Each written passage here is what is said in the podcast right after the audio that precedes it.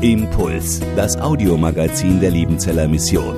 Predigten, Veranstaltungen und Specials weltweit am Leben dran. Impuls zum Nach- und Weiterdenken.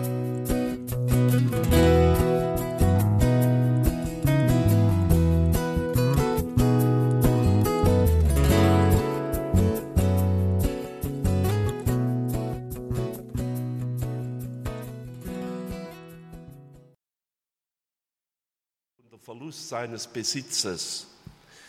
Da war die Reaktion, der Herr hat es gegeben, der Herr hat es genommen, der Name des Herrn sei gelobt.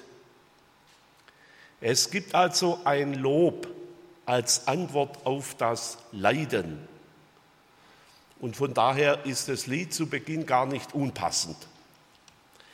Wir werden aber heute Abend sehen, dass es dann eine Entwicklung gibt bei Hiob, die dann in eine andere Richtung geht und auch das müssen wir zur Kenntnis nehmen und auch das gibt es.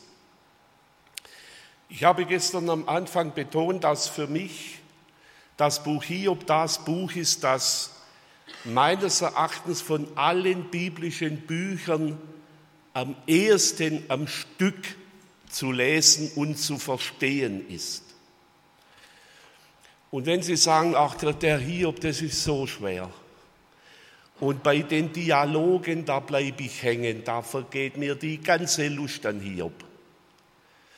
Dann empfehle ich Ihnen Folgendes. Quälen Sie sich durch, indem Sie nicht an irgendeinem Detail hängen bleiben. Den Hiob am Stück lesen wenn Sie dann durch sind, machen Sie zwei Tage Pause und dann beginnen Sie nochmal von vorne und lesen Sie noch einmal ein Stück. Und was zwei Tage später geschieht, das wissen Sie. Dann machen Sie das Gleiche noch einmal. Und dann machen Sie das Hierbuch zu und dann schreiben Sie sich auf, was Ihnen hängen geblieben ist. Und wenn Sie aufmerksam gelesen haben, wäre ich fast bereit, um so ein Schokladbombole auf den Tischen hier mit Ihnen zu wetten, dass Sie die rote Linie erfasst haben. Ich denke, oft ist beim Bibellesen das Problem, dass man an den Dingen, die man nicht versteht, hängen bleibt und dann die rote Linie nicht findet. Wenn Ihnen dann das ganze Hierbuch doch zu viel ist, dann nehmen Sie die hier vorgeschlagenen Abschnitte und versuchen Sie es mit denen auf dieselbe Weise. So, das war nur ein kleiner Tipp, wie man vielleicht das Hierbuch erfassen kann. Ich habe mit dieser Methode nicht nur bei Hiob, sondern auch bei anderen biblischen Büchern gute Erfahrungen gemacht. Ich habe das gestern schon gezeigt, der Aufbau des Hierbuches, heute Abend deshalb ganz kurz. Wir hatten gestern bis auf eine Kleinigkeit besprochen, den ersten Teil der Rahmenerzählung, also die einleitende Rahmenerzählung. Da werden wir heute den Schluss besprechen, nämlich den Besuch der drei Freunde. Und dann kommt Hiobs bittere Klage. Jetzt geht's vom Lob zur Klage. Und dann kommt das Gespräch mit den drei Freunden, das ergebnislos endet. Man kann fast sagen, da ist die Freundschaft kaputt. Die haben sich nichts mehr zu sagen, außer Schimpfworten. Und dann habe ich gesagt, das Kapitel 28, das Weisheitsgedicht als die Wende und dann die aus meiner Sicht doppelte positive Antwort zunächst des vierten jüngeren Freundes, der Elihu, und dann die Gottesantwort und dann das Happy End. Schluss von Kapitel 2, der Besuch der drei Freunde. Als aber die drei Freunde Hiobs all das Unglück hörten, das über ihn gekommen war, kamen sie ein jeder aus seinem Ort. Eliphas von Theman, Bildad von Schuach und Sofa von Naamah denn sie waren einst geworden, hinzugehen, um ihn zu beklagen und zu trösten. Und als sie ihre Augen aufhoben von ferne, erkannten sie ihn nicht und erhoben ihre Stimme und weinten und ein jeder zerriss sein Kleid, und sie warfen Staub gen Himmel auf ihr Haupt und saßen mit ihm auf der Erde sieben Tage und sieben Nächte und redeten nichts mit ihm, denn sie sahen, dass der Schmerz sehr groß war. Nur wenige Anmerkungen zu diesem kurzen Abschnitt. Die drei Freunde kommen aus verschiedenen Richtungen, aus größeren Entfernungen. Als Interpretation kann man es so verstehen, hier kommt, und das ist wichtig für das Gespräch nachher, die Meinung einer großen Region zusammen. Und alle drei denken gleich. Ihr Denken ist gleich geprägt. Ihre Antwort ist dieselbe. Ihre Deutung des Leidens ist dieselbe. Die Verbreitung einer Meinung muss nicht bedeuten, dass es die Wahrheit ist. Über die Wahrheit entscheidet nicht die Quantität, nicht die Menge. Das wird dann später deutlich, wenn Ihre Position beurteilt wird. Ihre Position wird innerhalb des Hierbuches beurteilt. Deshalb muss man das gar nicht auf die Interpretationsebene schieben, Ihre Position wird innerhalb des Hierbuches beurteilt, und zwar sowohl von Elihu als auch von Gott selber. Zweite Anmerkung, Sie trauern, leiden mit Hiob und zeigen dies durch Trauerbräuche. Sie nehmen Anteil, sie setzen sich zu ihm in den Staub und Sie schweigen. Das Schweigen ist manchmal die einzige Möglichkeit, auf Leid zu reagieren, weil es Situationen gibt, wo jedes Wort schwierig ist. Und wer schweigt, sagt nichts Falsches. Das werden wir dann nachher merken. Auch die Frage, was löst es aus, dass die drei plötzlich nicht mehr schweigen können. Es gibt die Situation, da ist die körperliche Präsenz, die körperliche Gegenwart mehr wert als jedes Wort. Es ist ja kein Geheimnis, dass nicht wenige Menschen Angst haben vor Besuchen bei Leidenden, bei Kranken, bei Sterbenden. Warum hat man Angst davor? Was soll ich sagen? Hier meine ich, sind die drei Freunde vorbildlich. Sie schweigen, aber sie sind da.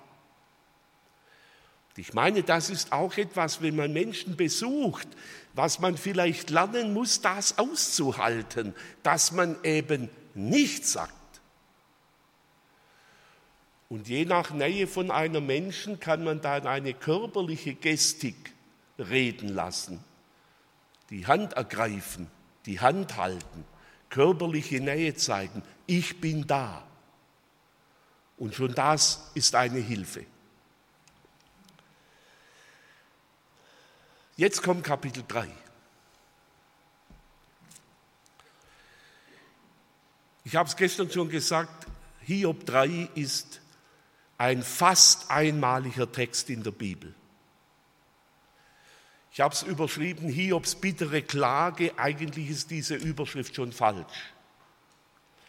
Hiob 3 ist eigentlich keine Klage, sondern eine Selbstverwünschung. Was ist Klage? Klage ist in der biblischen Fachsprache oder in der theologischen Fachsprache ein Ringen mit Gott um Antworten. Klage ist Gebet. Klage ist eine Form des Gebets. Man hat ja in der Psalmenauslegung die Psalmen eingeteilt in Gattungen. Da gibt es zum Beispiel die Klage als eine Gattung. Und die Gattung der Klage ist die größte Gattung bei den Psalmen. Es gibt sehr viele Klagepsalmen. Aber das ist mir wichtig. Klage ist Gebet. Klage ist ein Ringen mit Gott, wenn ich sein Handeln nicht verstehe. Und deshalb gehört das Fragewort warum zur Klage. Gott, warum handelst du so? Ich verstehe dich nicht. Gebet. Hiob betet hier nicht mehr, sondern Hiob verwünscht den Tag seiner Geburt und sein ganzes Leben. Er ringt in Kapitel 3 nicht mit Gott, sondern ich sage jetzt bewusst verwünschen, auch wenn hier in der Luther-Übersetzung verfluchen steht. Danach tat Hiob seinen Mund auf und verwünschte den Tag seiner Geburt. Ich erkläre das kurz den Unterschied. Es gibt dafür im Hebräischen zwei verschiedene Worte. Und hier steht ein Wort, das in seiner Grundbedeutung heißt klein sein. Er möchte den Tag seiner Geburt klein machen, ungeschehen machen. Und jetzt kommt der Unterschied zu dem anderen hebräischen Wort, das man dann eigentlich mit verfluchen übersetzen müsste. Hiob kann seinen Geburtstag nicht mehr auslöschen. Er könnte sein jetziges Leben auslöschen, aber nicht seinen Geburtstag. Den kann er nicht mehr ungeschehen machen. Das heißt, im Grunde ist es ein ganz tiefer Wunsch, der Hiob nicht mehr möglich ist. Das hebräische Wort, das man dann mit verfluchen übersetzen müsste, das kann nur einer, der die Macht hat dazu. Das kann Hiob nicht selber. Ich habe gesagt, ein fast einmaliger Text im Alten Testament. Wir haben nur eine vergleichbare Parallele und die haben wir bei dem Propheten, zu dem es zwischen Hiob sowieso die meisten Parallelen gibt, und das ist Jeremia. Der leidende Prophet. Und wir finden in Jeremia 20, Vers 14 bis 18 auch ein solches Wort von Jeremia, nur deutlich kürzer.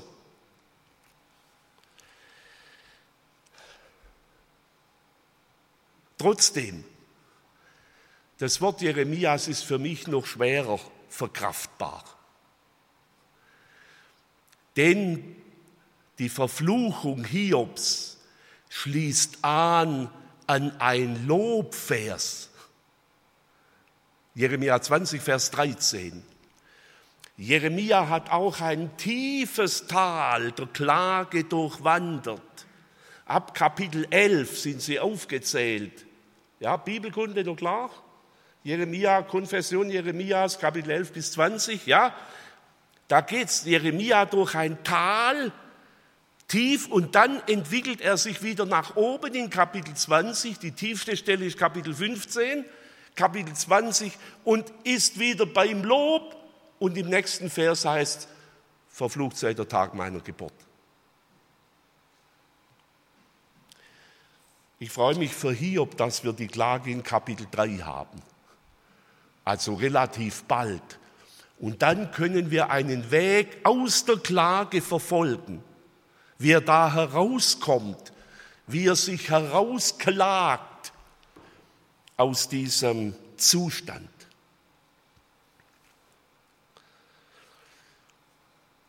Wir haben vorher ein Loblied gesungen. Wie verträgt sich Lob und Klage? Also das Lied hat mich jetzt zu diesem Exkurs inspiriert, der war nicht geplant. Bei Hiob 3 sind wir auf der zweittiefsten Stufe, die ein Mensch erleben kann. Es gibt nur noch eine tiefere Stufe. Das ist die Stufe, wo Hiob nicht mehr betet, nicht mehr klagt, sondern sich verwünscht. Die Stufe davor ist die Klage, das Ringen mit Gott. Und in der Klage hat der Betende noch die Sehnsucht, dass er eigentlich Gott loben möchte. So beginnt zum Beispiel Psalm 73, auch ein Klagepsalm. Psalm 73. Gott ist gut zu Israel. Das Grundbekenntnis. Und dann fährt der Beter fort vom Psalm 73, aber ich. Gott ist gut zu Israel, in dieses Bekenntnis möchte ich einstimmen, aber ich. Der Klagende würde eigentlich gerne Gott loben, aber er kann es nicht. Jetzt nicht. Psalm 22, dem Psalm, den Jesus gebetet hat am Kreuz, da kommt die Passage, der du thronst unter den Lobgesängen Israels. Das ist eingestreut in den Klageteil. Der du thronst über den Lobgesängen Israels. Eigentlich will der Beter loben. Aber jetzt muss er fragen, mein Gott, mein Gott, warum hast du mich verlassen? Exkurs Ende zu Hiob 3. Im ersten Teil verwünscht Hiob seine Geburt, verwünscht sei der Tag, der Tag ist der Geburtstag. Ausgelöst sei der Tag, an dem ich geboren bin und die Nacht, da man sprach, ein Knabe kam zur Welt. Jener Tag soll finster sein und Gott droben frage nicht nach ihm, kein Glanz soll über ihm scheinen. Finsternis und Dunkel sollen ihn überwältigen und düstere Wolken über ihm bleiben und Verfinsterung am Tag mache ihn schrecklich. Jene Nacht, das Dunkel nehme sie hinweg.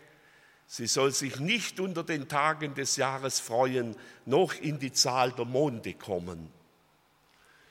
Ich habe es hier dick hervorgehoben. Nacht, finster, Finsternis, dunkel, Nacht, dunkel. Hiob ersehnt die Nacht. Hiob ersehnt die Todesnacht für seinen Geburtstag. Wir werden bei der ersten Gottesrede morgen Abend darauf zurückkommen, dass Gott auf diese Rede eingeht. Gott hat es gehört.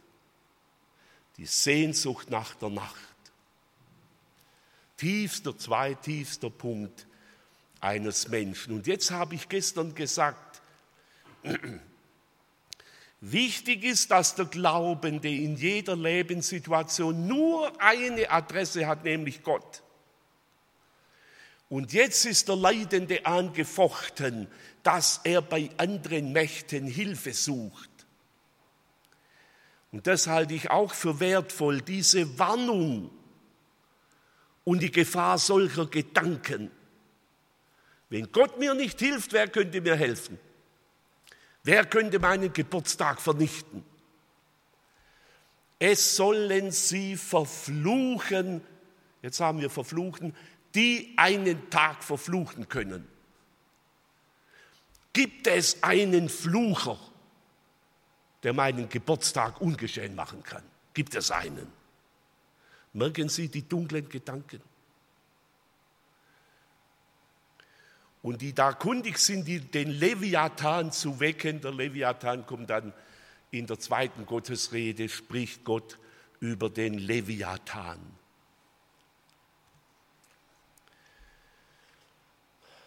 kommt ein zweiter Abschnitt, den überspringe ich. Warum bin ich nicht gestorben bei meiner Geburt? Warum bin ich nicht umgekommen, als ich aus dem Mutterleib kam? Dann wäre ich mit allen gleich, Vers 17. Dort haben die Gottlosen aufgehört mit Toben. Dort ruhen sie alle Menschen gleich. Ich gehe noch ein auf den dritten Abschnitt. Warum gibt Gott das Lichte mühselig und das Leben den betrübten Herzen? die auf den Tod warten und er kommt nicht, die sich freuten und fröhlich wären, wenn sie ein Grab bekämen.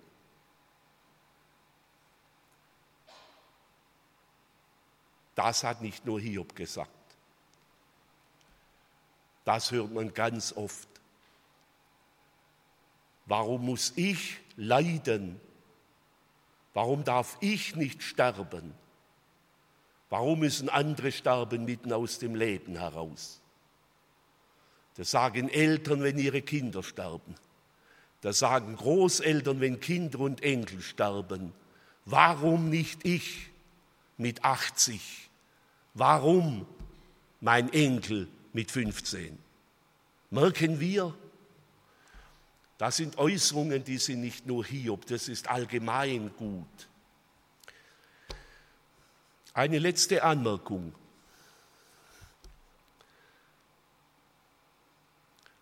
Sagt Hiob hier die Wahrheit?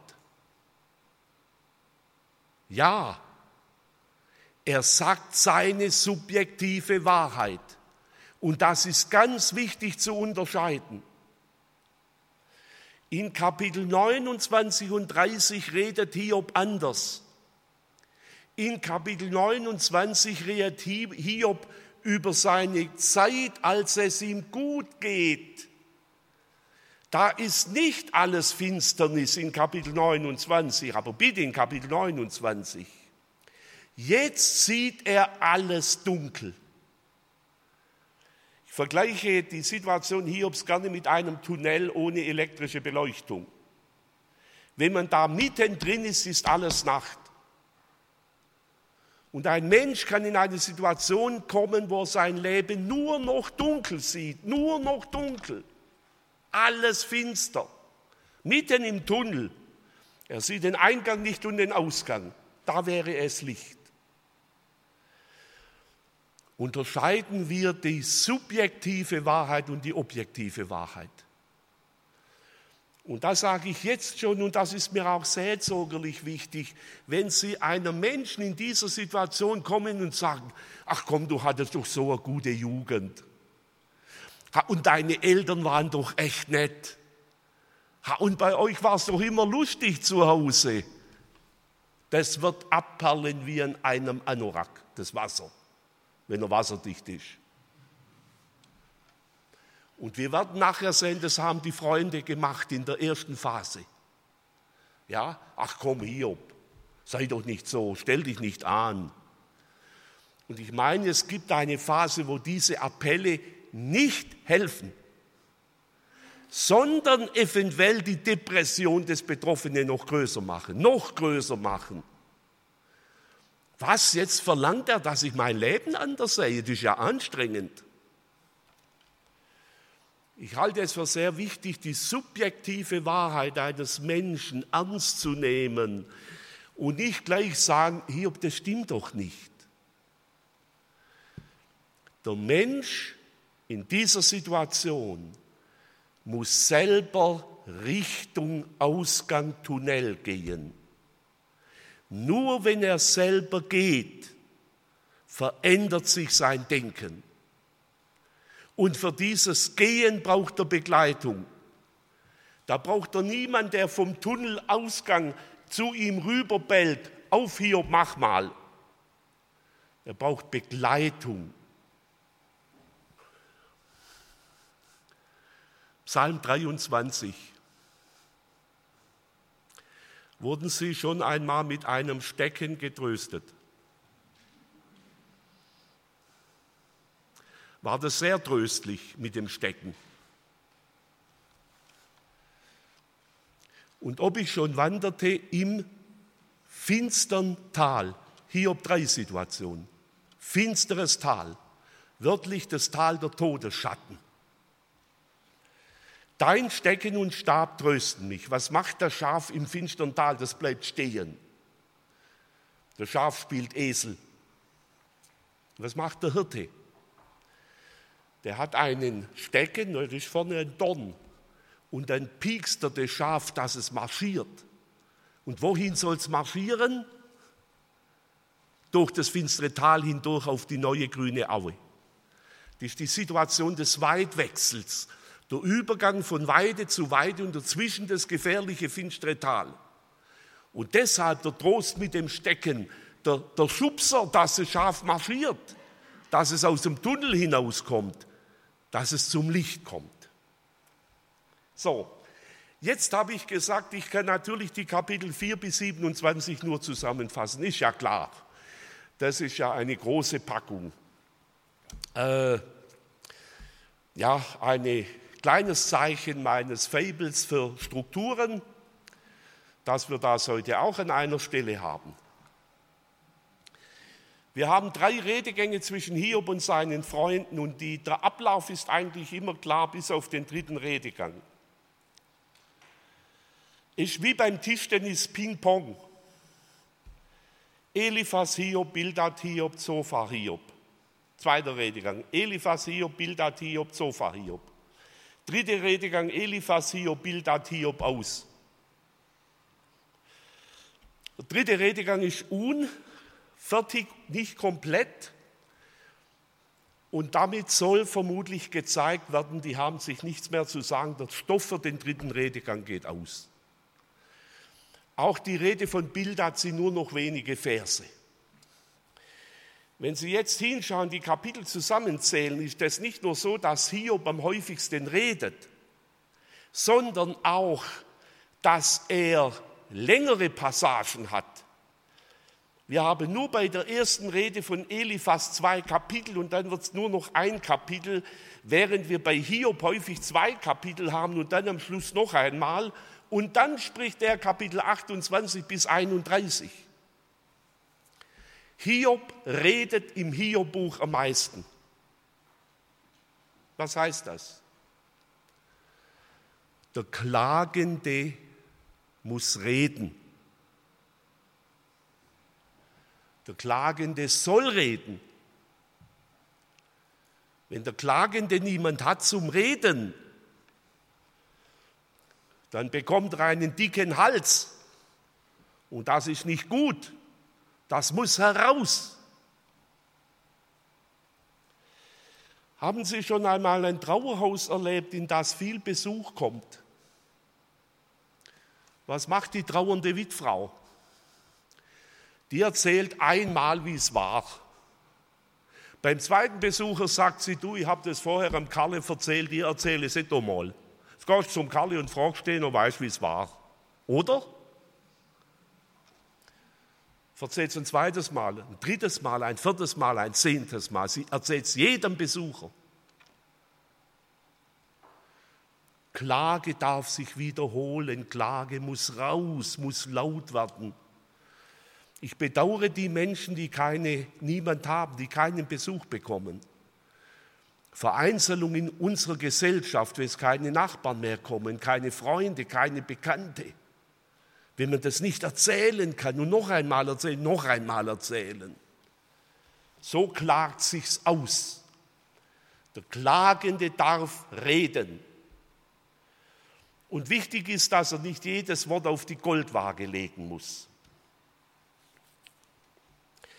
Ich fasse jetzt zusammen zunächst Aspekte der Freunde Hiobs.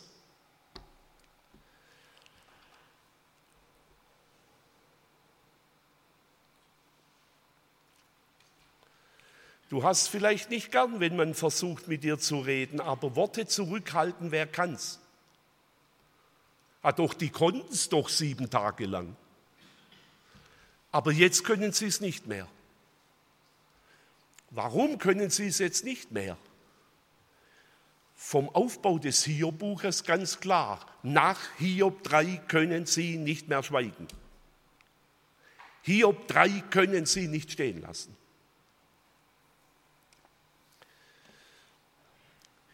Es ist für mich interessant, dass die Freunde reagieren und Gott nicht, obwohl er alles hört. Gott schweigt noch bis Kapitel 38. Ich weiß nicht, wie viele Wochen es waren, da Gott geschwiegen hat. Aber der Mensch kann nicht mehr schweigen. Menschen ertragen weniger Klage wie Gott. Menschen greifen bei der Klage ein und sagen, stopp, so darfst du nicht reden. Wenn ich bedenke, was sich Gott angehört hat von Hiob, ohne zu reagieren. Wenn ich bedenke, was ich Gott angehört habe von Jeremia, ohne zu reagieren, hat aber alles gehört. Warum? Weil Gott den Menschen sagen lässt, was in ihm ist. Denn das ist die Wahrheit. Was nützt es denn, dem Hiob diese Worte zu verbieten, die für ihn die Wahrheit sind?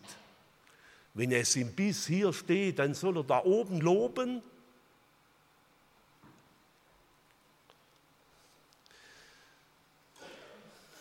Ich sage es ganz hart, das falsche Lob ist das 5 Zentimeter Lob. Das geht nur von hier bis hier.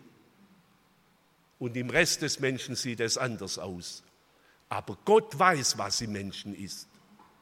Siehe Psalm 139, Herr, du erforschest mich und kennst mich. Gott weiß, was hier ist.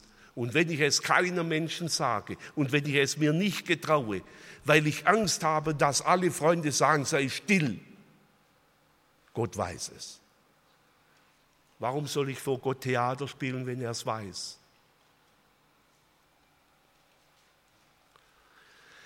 Liebe Schwestern und Brüder, deshalb bedauere ich, dass wir in unseren Gemeinden, in kaum einer Gemeinde, eine angemessene Form der Klage haben.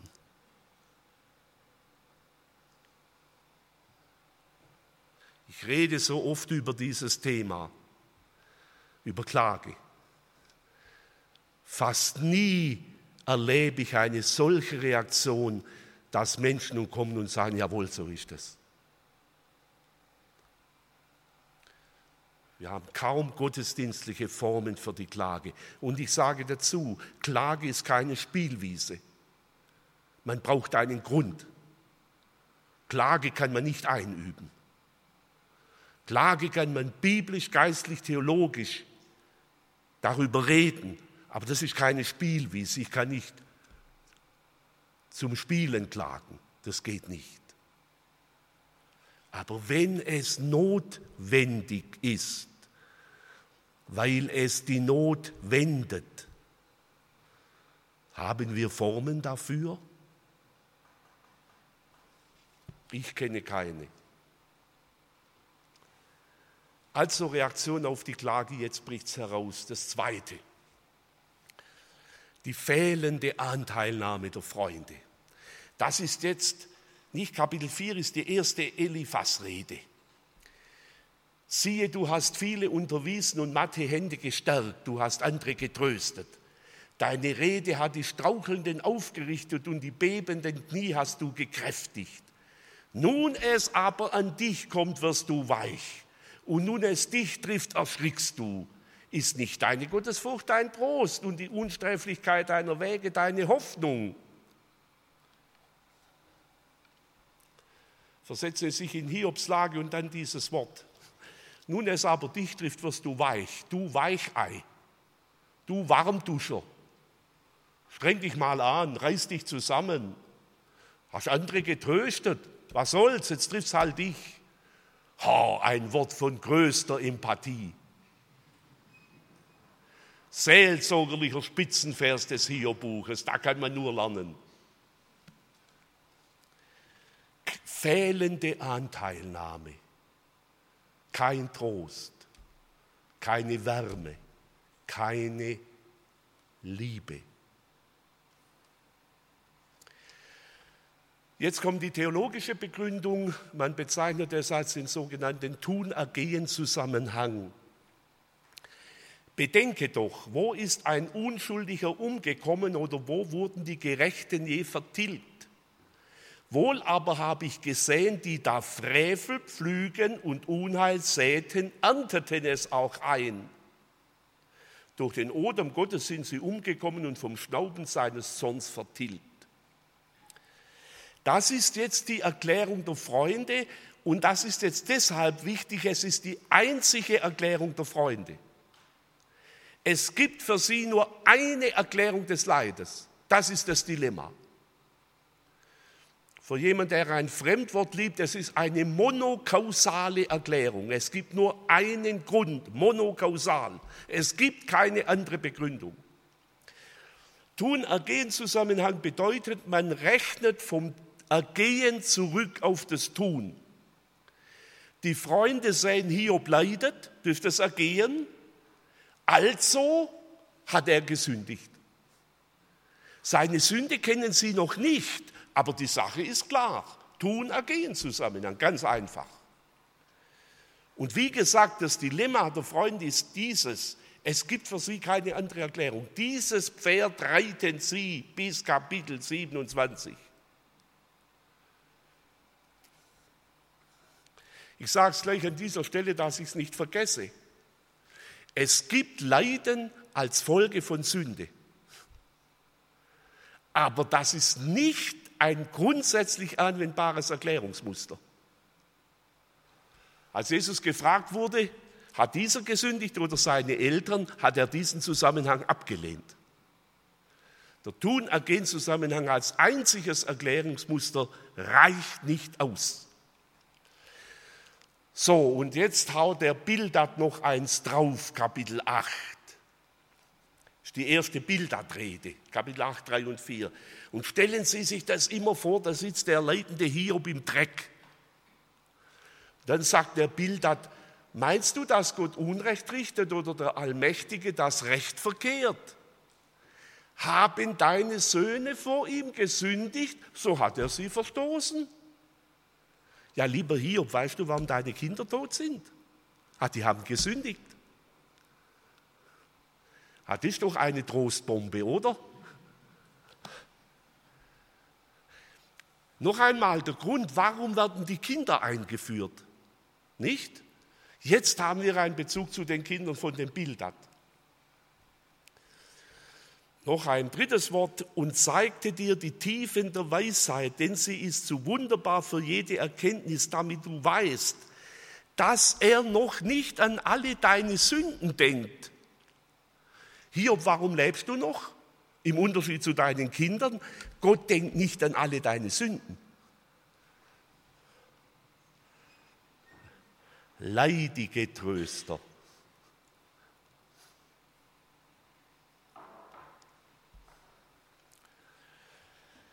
Ich glaube, das ist das letzte Argument der Freunde, das ich anführen möchte, der Appellcharakter der Rede. Wenn aber du dein Herz auf ihn richtest und deine Hände zu ihm ausbreitest, wenn du den Frevel in deiner Hand von dir wegtust, dass in deiner Hütte kein Unrecht bliebe, so könntest du dein Antlitz aufheben und ohne Tadel und würdest fest sein und dich nicht fürchten. Dann würde, dann würde alle Mühsal vergessen sein.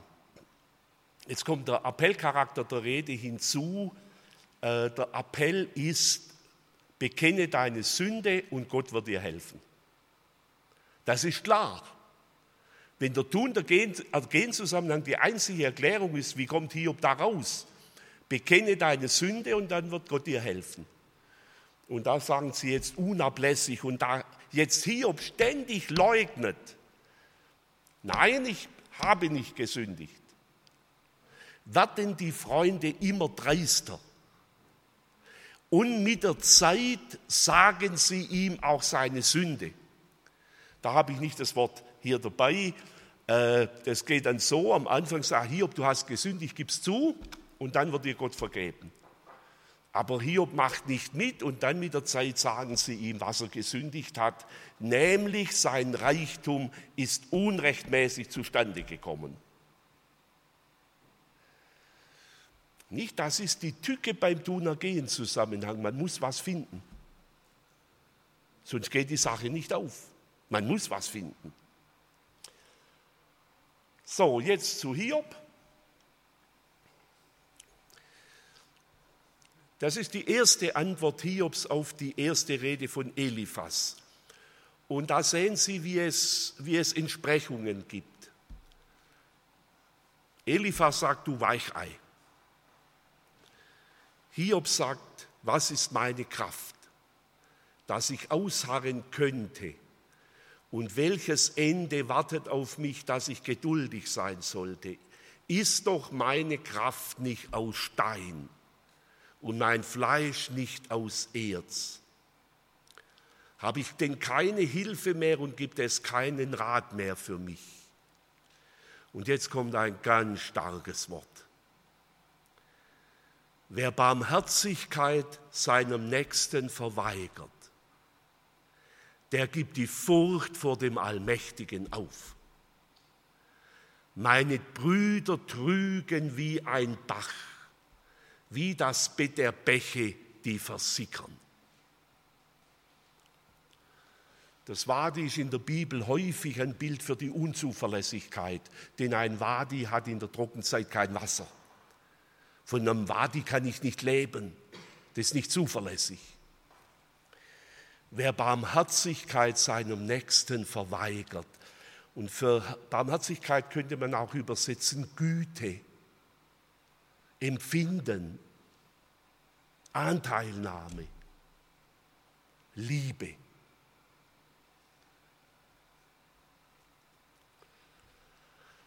Für Hiob haben seine Freunde keine Liebe, keine Barmherzigkeit, keine, keine Gnade, keine Güte. Lauter emotionale Werte. Wir werden es dann nachher noch kurz merken in der zusammenfassenden Deutung. Für Hiob haben seine Freunde nur Kopf. Nur Kopf. Kein Herz und keine Seele. Und das ist Hiobs Leiden.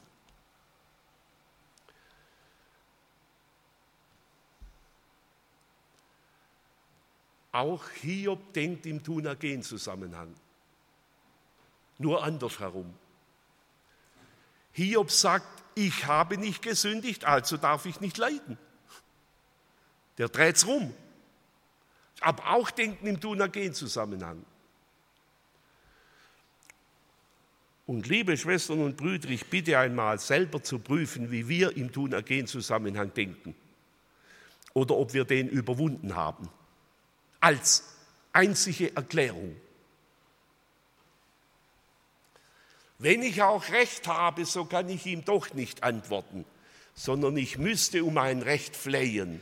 Wenn ich ihn auch anrufe, dass er mir antwortet, so glaube ich nicht, dass er meine Stimme hört. Vielmehr greift er nach mir im Wettersturm und schlägt mir viele Wunden ohne Grund.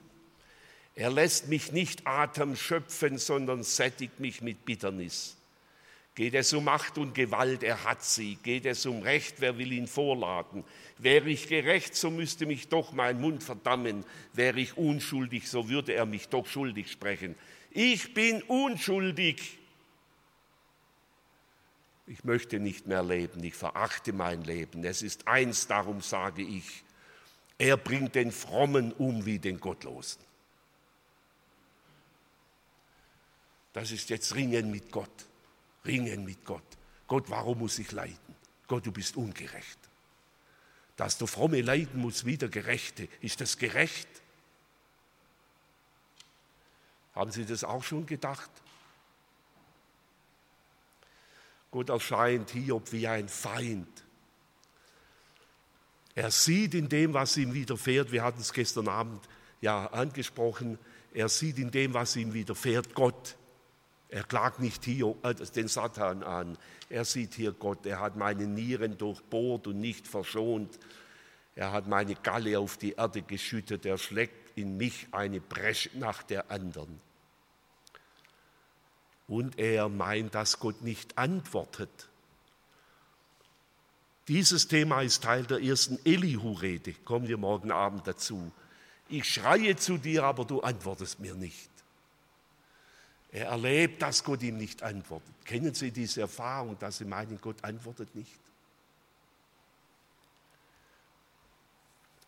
So, und jetzt haben wir in den Kapiteln 4, 3 bis 27 äh, eine Entwicklung.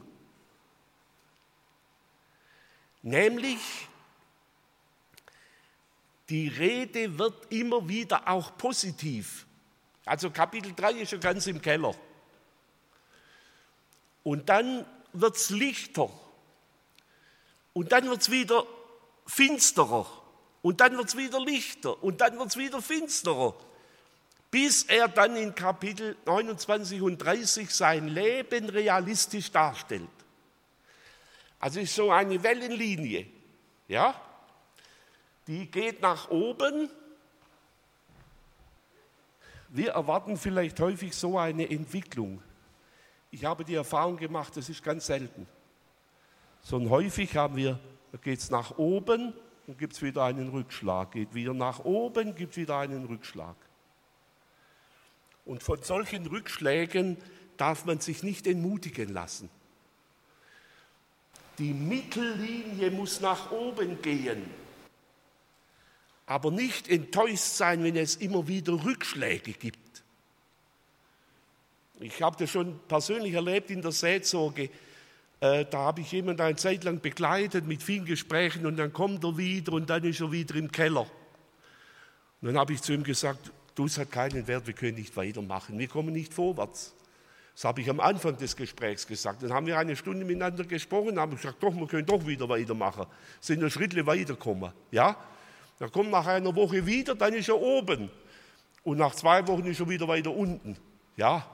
Also gut, das kann man ja nicht messen. Aber sich nicht ermutigen lassen, wenn das nicht linear geht. Meine Erfahrung und das Hiob-Buch spiegelt das. Wachsende Hoffnung, ein das ein sehr bekanntes Wort aus dem Hiob-Buch und ein unglaublich starkes Wort, dass dann dieser Hiob sagt, ich weiß, dass mein Erlöser lebt. Es gibt jemand, der mein Leben auslöst, der mich freikauft. Übrigens, dieses Erlösermotiv kommt auch in der ersten Elihu-Rede. Und als der Letzte wird er überm Staub sich erheben und ist meine Haut noch so zerschlagen und mein Fleisch dahin geschwunden, so werde ich doch Gott sehen. Es ist schön, wenn da so eine Hoffnung aufbricht. Und am nächsten Tag ist wieder dunkel. Kennen Sie das auch, wie wankelmütig unser Herz sein kann? Heute Erlöser, morgen Finsternis. Und wir blicken selber nicht bei uns durch, was da in uns vorgeht. Wie das sogar parallel in uns sein kann. So, der Ton wird schärfer. In den Redegängen wird der Ton schärfer, was ihr wisst, das weiß ich auch und ich bin nicht geringer als ihr. Doch ich wollte gern zu dem Allmächtigen reden und wollte rechten mit Gott. Aber ihr seid Lügentüncher und seid alle unnütze Ärzte. Wollte Gott, dass ihr geschwiegen hättet, so wäret ihr weise geblieben. Und dann umgekehrt genau dasselbe. Eliphas soll ein weiser Mann so aufgeblasene Worte reden und bei seinem Bauch so blähen mit leeren Reden. Also höchst freundschaftlicher Austausch. Ich fasse zusammen die Position der Freunde. Auf die Position von Hiob komme ich morgen dann äh, zurück, wenn Elihu die Reden von Hiob zusammenfasst. Sie haben nur eine Erklärung für Hiobs Leid und das ist die Schuldfrage.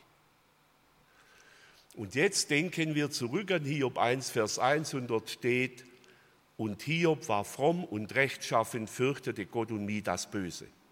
Das ist für den Leser wichtig, dass er nicht auf diese Argumentation hereinfällt. Bei Hiob ist sein Leiden nicht Folge einer konkreten ethischen Sünde. Dass Hiob nicht sündlos war, das ist eine andere Frage. Aber es gibt nicht die Sünde, für die er jetzt bestraft wird. Und das zeigt dann auch die Reden von Elihu und die Gottesrede. Der wichtigste Punkt, gut ist das erste, ist alles wichtig. Das zweite, sie zeigen keine Anteilnahme. Hiob erlebt sie als hat. Es geht ihnen in erster Linie um die Klärung der Sache, nicht um die Person. Sie reagieren auf Betroffenheit nicht mit Seele, sondern mit Kopf, mit Verstand.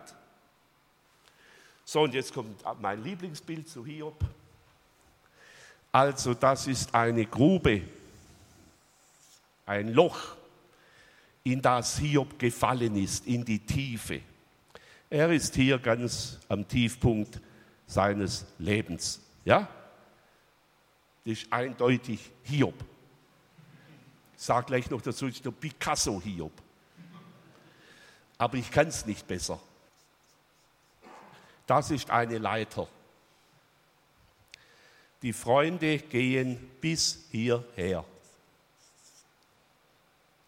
Und dann machen sie Kopf. Lehre, Wahrheit, aber nicht Seele, nicht Herz. Für alle, die Hebräisch können, nicht Chesed. Chesed ist ein ganz warmes hebräisches Wort. Ist mein Lieblingswort im Hebräischen, Chesed. Das ist Herz. Die gehen nur halb runter und dann belehren sie ihn. Dann kommt die Lehre. Und sie müssten ganz hinunter zu ihm, ganz. Und das zeigt sich dann drittens am Appellcharakter, dass sie sehr schnell mit Appellen kommen. Sie lassen Hiob nicht klagen. Sie weinen nicht mit dem Weinenden. Sie klagen nicht mit ihm. Sie steigen mit Hiob nicht in die Tiefe seines Leids. Ich weiß, ich sehe die drei Freunde sehr kritisch. Ich meine, das Hiob-Buch gibt mir recht. Wir werden das morgen Abend hören bei Elihu und dann auch in der Gottesrede. Die drei Gesprächsgänge sind sehr schwer zu fassen im Argumentationsgang. Und deshalb möchte ich abschließend, ich weiß, meine Zeit ist schon Weile um, deshalb möchte ich Ihnen abschließend noch eine kleine Hilfe an die Hand geben, wenn Sie mögen. Ich habe das nicht in der Präsentation, wie ich versucht habe, die drei Gesprächsgänge thematisch zusammenzufassen. Und das deckt sich dann auch ein Stück weit mit diesem Bild. Im ersten Gesprächsgang geht es um die Frage Klage oder Lehre. Klage oder Lehre. Kann man dem Klagenden gleich mit der Wahrheitsfrage konfrontieren?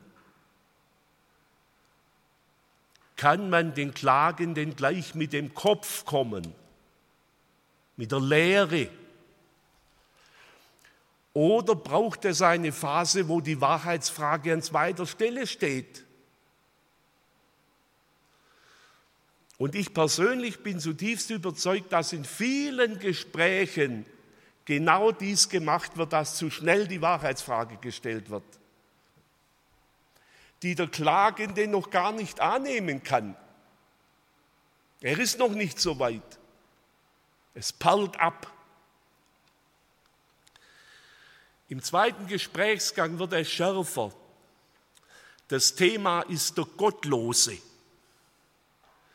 Also, wenn Sie das lesen wollen, die Kapitel 15 bis 21, da wird der Ton schärfer.